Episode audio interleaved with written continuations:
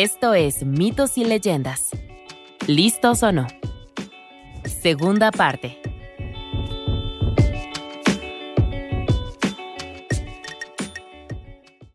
Después de lo que parecieron horas, el rey finalmente se quedó dormido. A salvo por fin, Fernando abrió el seguro de la puerta oculta bajo un ala y se escabulló.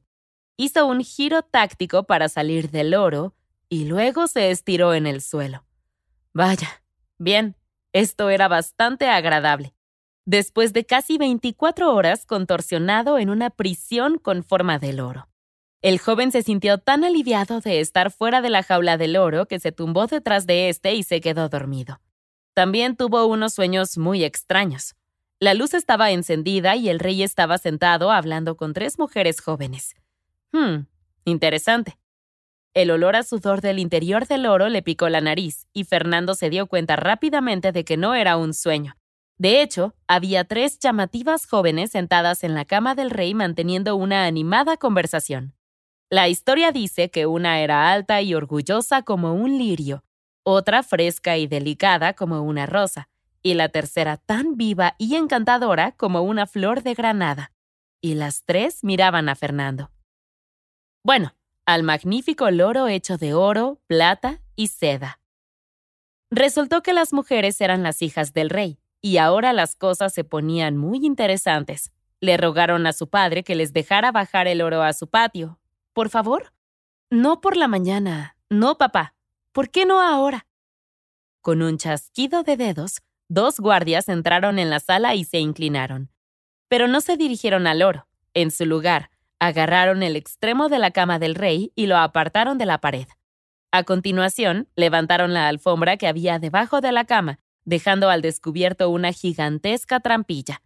Unos amplios escalones desaparecieron en el oscuro túnel que había debajo de la trampilla, y el rey, sus tres hijas y un guardia que luchaba bajo el oro descendieron a la oscuridad. Fernando soltó un suave suspiro de alivio. Qué buena idea fue la de volver a subirse al oro cuando nadie miraba. Y ahora sabía un secreto muy grande. ¿Quién iba a imaginar que el mayor secreto de la alcoba del rey sería lo que pasaba debajo de su cama? Ahora que lo pienso, en cuanto a las cosas que podría haber visto, esto era una victoria. Los guardias dejaron al oro en un patio de piedra, pero solo por un momento para descansar. No tardaron en ponerse en marcha de nuevo, esta vez atravesando el patio, bajando por un segundo pasillo y entrando en un segundo patio, aún más grande que el primero. Florales y árboles frutales de todo tipo florecían, iluminados por un millar de velas encendidas. Lo que sí era un enorme peligro de incendio, teniendo en cuenta que estaban colocadas tan cerca de los árboles y hojas inflamables. Tal vez por eso había una fuente tan grande y con chorros en el centro del jardín, concluyó Fernando. Con el oro perfectamente acomodado entre dos arbustos florecidos, el rey le deseó a sus hijas las buenas noches y se marchó con los guardias. Fernando vio cómo cada una de las jóvenes se dirigía a una de las tres alcobas con una lujosa cama tapizada con telas de todas las texturas de color rosa, azul o dorado. Cada hija se acurrucó en una cama y aparecieron los asistentes para apagar las mil velas de la noche. Al amparo de la oscuridad, Fernando se escabulló del oro. Ahora tenía todos los secretos. Pero, ¿cómo escapar? Ah, ¿y qué pasa con la búsqueda de la hija menor? Bueno, tendría que averiguarlo en la mañana, cuando regrese al palacio para aceptar el reto fijado en la puerta. Tanteando el camino a lo largo de una pared, el joven empezó a salir... Pero entonces lo sintió. Una mano, en su hombro, agarrando cada vez más fuerte. Lo sacó de la maleza y cuando se dio la vuelta, se encontró cara a cara con una de las hijas. Bueno, supuso que era ella, pero su rostro estaba velado y no podía saberlo con seguridad sin preguntar. Pero ella le tapó la boca con una mano y le indicó que se callara. Sígueme, susurró ella y se metió entre las hojas. La siguió a través del jardín, esquivando los árboles. Una puerta que sonaba a hierro se abrió y se cerró antes de que empezaran a caminar por una pendiente. Subieron y subieron hasta que, por fin, allí estaba, una puerta frente a ellos a través de la cual empezaban a brillar los primeros rayos de la mañana. Gracias, dijo Fernando, pero su guía permaneció en silencio. Con una llave de hierro, abrió el portón e hizo pasar al joven. Adelante, le instó. Fernando dio unos pasos y se giró. Espera, ¿cómo sabía que estaba allí escondido?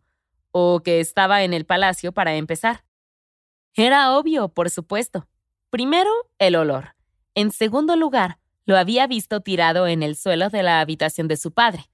Y además, había algo raro en el oro cuando te miraba fijamente. Era como uno de esos cuadros de casas encantadas con ojos que te siguen porque, pues, eran ojos de verdad. Pero nadie más te vio, estoy segura, le aseguró a Fernando. Ahora vete, pero vuelve mañana, ¿sí? El portón se cerró con un clic y, a través de los barrotes, Fernando hizo la pregunta que ansiaba hacerse por dentro. ¿Cómo voy a saber qué princesa es la más joven? Es realmente imposible saberlo hoy en día. La flor de granada. Es la que tiene la flor de granada. Entendido. Y con eso, los dos se separaron justo cuando la mañana llegó por completo. A mediodía, Fernando se presentó ante el rey dispuesto a jugar. Tres días, y si no tienes éxito, que probablemente no lo tendrás, serás encerrado en la parte más profunda y oscura de las mazmorras para siempre. Espetó el rey. Y espero que leas la letra pequeña.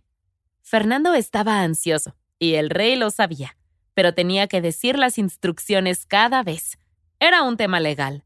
Además, como la buena apariencia significaba claramente un buen corazón, este tercer joven era obviamente el mejor del grupo. Era una verdadera tragedia perder a todos estos grandes chicos en el calabozo. Pero ¿no era este un juego establecido por el rey? y en ninguna parte de esta historia se menciona que el rey tenga que hacerlo. Es decir, no había encantamientos, ni sobornos, ni figuras malignas que lo forzaran a nada de esto.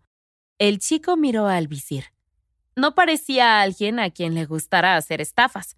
¿Acaso disfrutaba de poner a los jóvenes en situaciones peligrosas por diversión? Esto sí que era como el juego del miedo. El rey se revolvió en el trono. No le gustaba el rumbo que estaba tomando esta conversación. Tres días, dijo. ¿Estás dentro o fuera? Y así fue como Fernando eligió el calabozo. Bueno, eso es lo que le pareció al rey, al menos. Pero el rey se equivocó. Olvídate de los tres días. Fernando apenas necesitó tres minutos. El rey y todos sus cortesanos siguieron los pasos del joven, con la boca abierta como si vieran un turno de Mario 64 por primera vez. Cualquiera diría que el chico acaba de dar una vuelta hacia el balcón de Boo. Era tan impresionante. Primero la cama, luego la alfombra y después la trampilla. Cuando bajó los escalones de mármol hasta el primer patio, ya se había reunido un gran número de seguidores, que le animaban a medida que iba desbloqueando cada nivel. También, ¡wow! Había una habitación entera aquí abajo con miles de velas. El pasillo, el segundo patio, y de repente allí estaban, las tres princesas brillando a la luz de mil velas. Los murmullos se convirtieron en silencio cuando Fernando se convirtió lentamente en el centro de atención. ¿Escogerá la alcoba número uno con la princesa alta y bella como un lirio? ¿O quizás la alcoba número dos, con la princesa delicada como una rosa. Ambas jóvenes habían levantado la vista de su costura para adoptar una pose real. Voy a elegir la alcoba número 3, dijo Fernando sin dudarlo. El público estalló más fuerte que antes, aplaudiendo y esperando con la respiración contenida. Allí estaba sentada una princesa con una flor de granada en el pelo, pero sin dar ninguna indicación de si el chico había elegido bien. El rey alargó el momento, cortando a una pausa comercial antes de revelar todo. Tienes razón, gritó. Has ganado una princesa.